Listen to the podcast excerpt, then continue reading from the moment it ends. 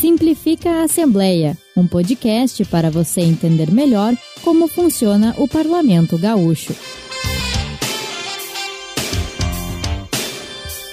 Vamos para mais um episódio do podcast Simplifica a Assembleia, aqui no estúdio da Rádio Assembleia, primeiro andar do Palácio Farroupilha. Eu sou a jornalista Letícia Malman e comigo, mais uma vez, Christian Costa. Tudo bem, Christian? Tudo, Letícia, contigo. O que, tu... que manda hoje? Tudo certo. Na paz. Na paz do Senhor. e qual será o nosso assunto hoje, Christian? Hoje a gente vai falar, Letícia, sobre o início das votações. Começou a correria, hein? E aqui no plenário a gente já teve as primeiras de 2023, foram três, né?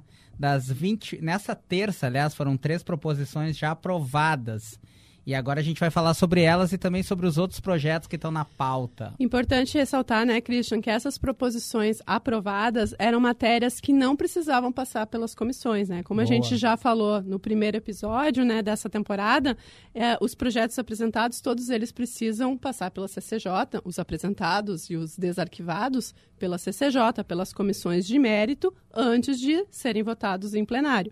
E não teria dado, né, tempo hábil para ser votado já nesta primeira sessão com ordem do dia. Então, deixando claro que estas matérias aprovadas agora no dia uh, eh, 28 são diferentes. E quais foram elas, Christian? É, até entrevistei o primeiro aqui, as matérias aprovadas eram requerimentos de criação de comissões, Letícia. É, comissões especiais, né? Uma delas foi proposta pelo deputado Luiz Marenco, do PDT. Até tive a oportunidade de debater um papo com o Luiz Marenco, fazer um boletim com ele. E essa comissão que ele propôs, ela vai averiguar a situação, a situação das rodovias concedidas aqui no Estado. Outra comissão de representação externa que é de autoria da mesa diretora, vai acompanhar os impactos gerados pela estiagem e sugerir alternativas para amenizar as perdas ambientais, sociais e econômicas. Só fazendo um parênteses, a gente está gravando na quinta, já teve a instalação, uhum. já começou a trabalhar essa comissão e já dá para adiantar aí que vai trabalhar muito com a questão da prevenção à estiagem, né? Tentando uma política de Estado e não só aquelas questões é, tipo para apagar incêndio. Não, tem uma política planejada. Sim, já que ela ocorre todo ano, né? Isso é, teria que ser uma política mais permanente. Não sei se deu para entender muito o que eu expliquei também, né? Foi meio confuso. Não, né? geralmente são ações emergenciais, né? Isso. Ainda bem se... que a Letícia está aqui do meu lado para explicar bem melhor. E o que se pretende são ações já de planejamento, contando que a estiagem vai acontecer, né? E se eu não me engano, ano passado também teve uma comissão para analisar essa questão, porque, enfim, todos os anos esse tema é recorrente. E no caso, então, da comissão especial, ela é presidida pelo próprio proponente, que no caso é o deputado Marenco, no, no, caso das estradas, né? E ela vai ser formada por 12 integrantes de diferentes partidos que vão ser indicados. E depois de, de instalada, é escolhido o vice-presidente e o relator, que é quem tem o trabalho todo de fazer aquele uh, compensado de coisas para ser votado no final dos trabalhos desses quatro meses, né?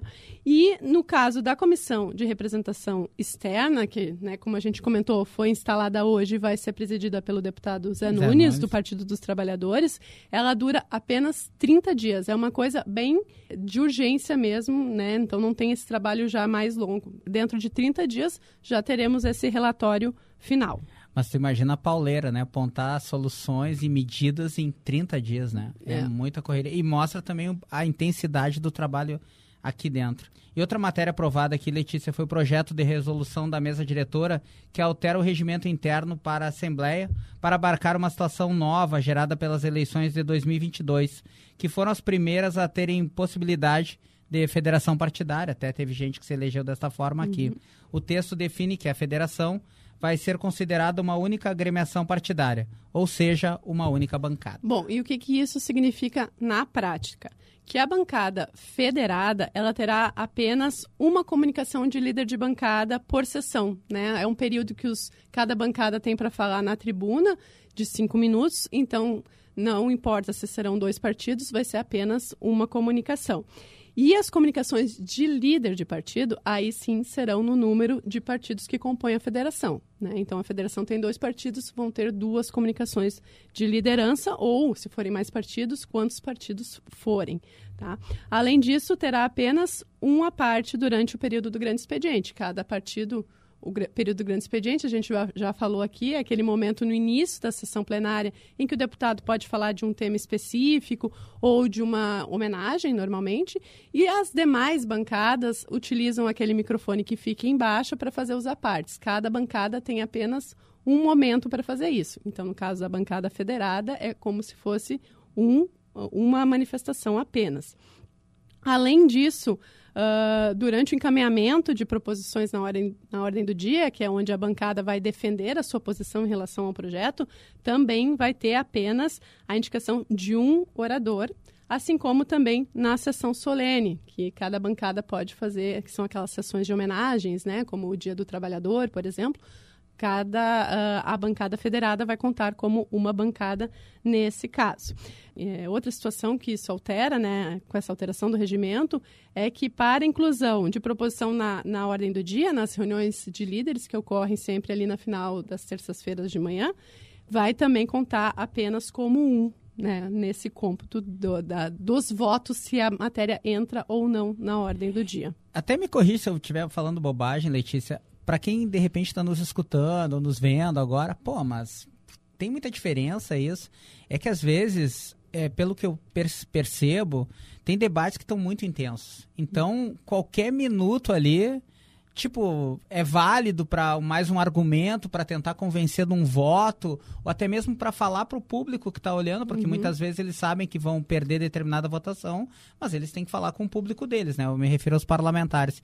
Então, esse tempo diminuir ou aumentar tem sua importância, né, Letícia, dentro até da organização do partido, às vezes, no, em matérias mais polêmicas, digamos assim. Isso, e no caso, agora a gente tem, como eu ia te perguntar, né, o que, que atinge agora, qual é a, a federação ah, sim, que a sim, gente claro. tem agora, né, que é apenas dois partidos mas podemos ter federações no futuro, em outras é legislaturas, é verdade, com mais é partidos, né? Então, é, por isso já se definiu que vai se considerar uma bancada. Então, explica pra gente qual é a federação que a gente tem agora no momento. Pois é, o, no momento é a Federação Brasil da Esperança, que é o PT e o PCdoB, que tem 12 deputados, que tem, na verdade, 12 deputados no total, 11 deputados do PT e uma deputada do PCdoB, mas pode se aplicar também no futuro a Federação PSDB Cidadania, Federação Pessoal Rede, e como a Letícia falou, aqui a gente está falando de casos que são dois partidos, mas podem ser que no futuro uhum. vejam que isso é uma boa estratégia eleitoral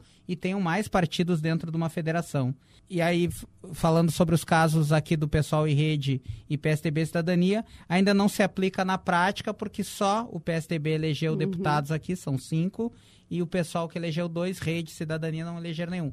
Mas o primeiro suplente do PSDB Exatamente. Da, é Caso um, alguém saia é um parlamentar e, da, do e cidadania. assuma um suplente, a gente pode ter isso ainda dentro dessa legislatura, é mais de uma federação aqui dentro da é, é, um assunto que é um pouco complexo assim mas não é muito difícil né? É bem dá bem para entender entender também a lógica de transformar isso numa só bancada porque na verdade é isso né? Tu está defendendo uma ideia é, dentro de uma federação então é mais lógico que fale mesmo como uma bancada, senão as federações vão ser privilegiadas em relação àqueles partidos que concorrerem de forma única. É, porque o que a gente tinha até agora eram as coligações. Exato. E as coligações, quando entravam aqui na Assembleia, a tirando a questão do suplente, de que, que quem seria o próximo suplente, mas uh, em relação aos partidos, eles ficavam separados aqui dentro, né? Mesmo tendo sendo sido eleitos por uma coligação, chegava aqui dentro formavam sua própria bancada. Exato. Né? Então, é, para quem não entende muito bem a questão da bancada, né,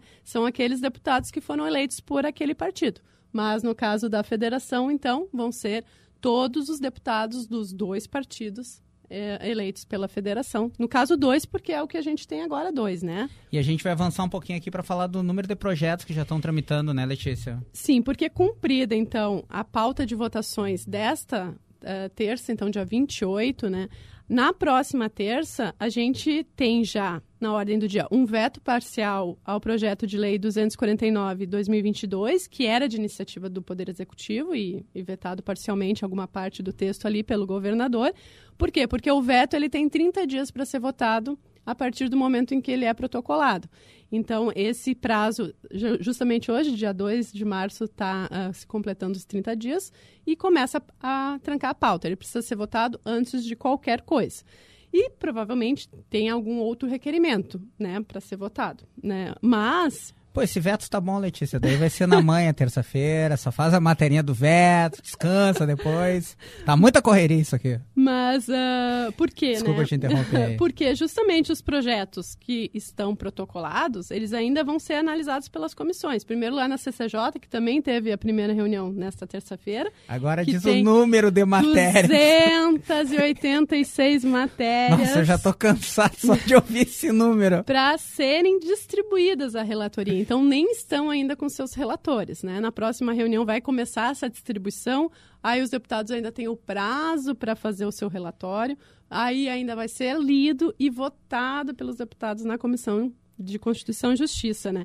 E só então que vai para a comissão de mérito e de novo esse processo lá, distribuído, aí o, o deputado tem o seu prazo para fazer o relatório e depois para se votar. Então, tem um tempo ainda de um, um caminho ainda que esses projetos todos precisam percorrer para se chegar à ordem do dia do plenário. Tu sabe que até tu botou aqui no roteiro, a Letícia que fez o roteiro dessa semana, tu botaste aqui, ah, algumas, é, algumas semanas para esses projetos chegarem ao plenário, né? Os que andarem, né? Os que andarem, é, muitos ficam por lá, galera. E, e não é incomum isso, isso. tá? Tem muita, muitos projetos que ali o, o parlamentar faz para falar para sua base, mas que acaba não tendo vida longa aqui na, no parlamento. É.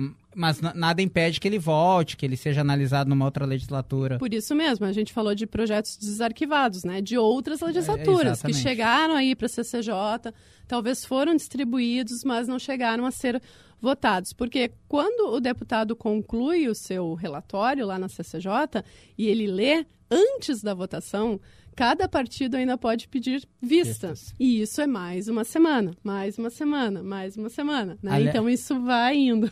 Aliás, podemos ter um produto novo com esse nome, né, Letícia? Faz, faz propaganda ah, do futuro é, podcast aí. Pensando em ter um podcast. Não, pensando, né, já está bem planejado um novo podcast que vai se chamar Pedido de Vista, justamente para tratar dos projetos, aproveitando essa nomenclatura que a gente tem nas comissões da Assembleia, que é aquele período que o, é aquela prerrogativa que o deputado tem de pedir o projeto para analisar melhor.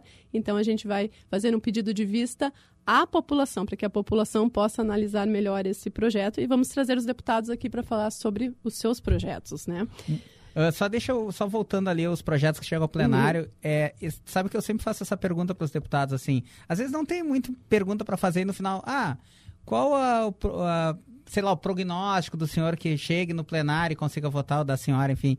Eles são sempre otimistas, assim, falam em três, quatro, cinco meses. Às vezes, Sim. ah, acredito que ainda vote nesse ano, no primeiro semestre.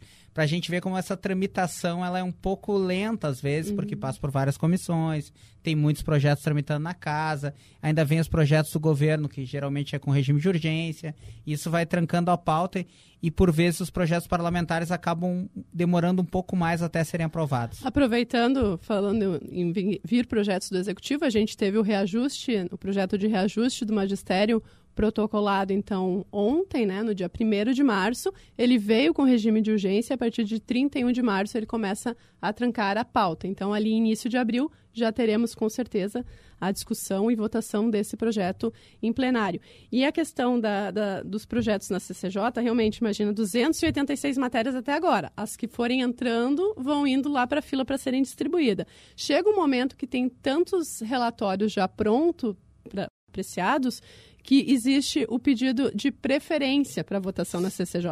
A gente pega a pauta da CCJ, tem muitos projetos, mas os que serão realmente votados são aqueles que os deputados pediram preferência para entrar, né? 20, 30, 40.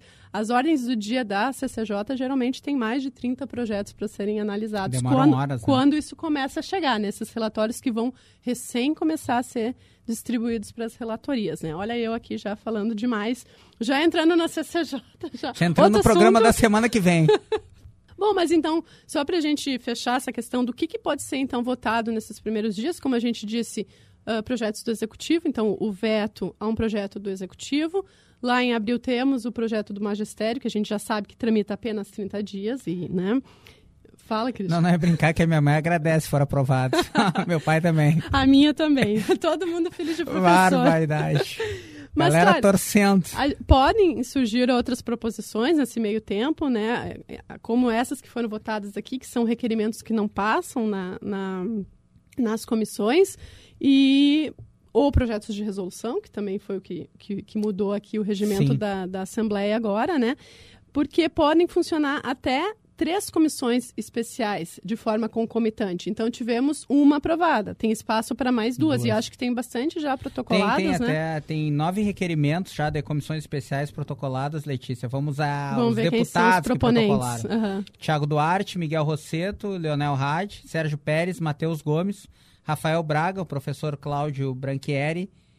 E aqui se repete o nome do Rafael Braga, mas acredito que são duas comissões diferentes. É, né? provavelmente. Dois, e são... dois requerimentos diferentes. E né? cada um com seu tema, né? Tem questão de, de reforma tributária, enfim, tem várias uh, questões. Nos seus campos de atuação, Exatamente. daí, né? De preferência. E, é claro, só, como só podem funcionar três, uh, os deputados, na hora da reunião de líderes, líderes definem quais vão ser votadas em plenário, geralmente há um acordo entre eles. E os outros, eles esperam, né? Vão esperando. Depois de quatro meses, quando terminar o, o trabalho dessas, a deles pode entrar na fila para ser então votado, né? Acho que cumprimos o nosso roteiro, né, Christian? Acho que sim. Não sei se tu tem mais alguma coisa a acrescentar aí, eu já. Não, tá eu só ia com. Galera aqui já tá fazendo sinal para terminar o programa, que estão cansados ali, ó. Guilherme desesperado lá na rádio. Como a gente sempre gosta de fazer a propaganda, né? É verdade, todas as é alma sessões, do negócio. Todas as sessões plenárias, elas podem ser acompanhadas pela TV Assembleia, pelo YouTube da TV Assembleia e o nosso podcast também na TV Assembleia, no portal da rádio ou pelo Spotify. Muito obrigada a quem nos acompanhou. Obrigado pela companhia, Cristian. Eu que agradeço. Agradecer a toda a galera que participou do programa aqui com a gente. Vamos dar um tchau pro André que tá editando. Tchau, André. Pra ele fazer vários memes.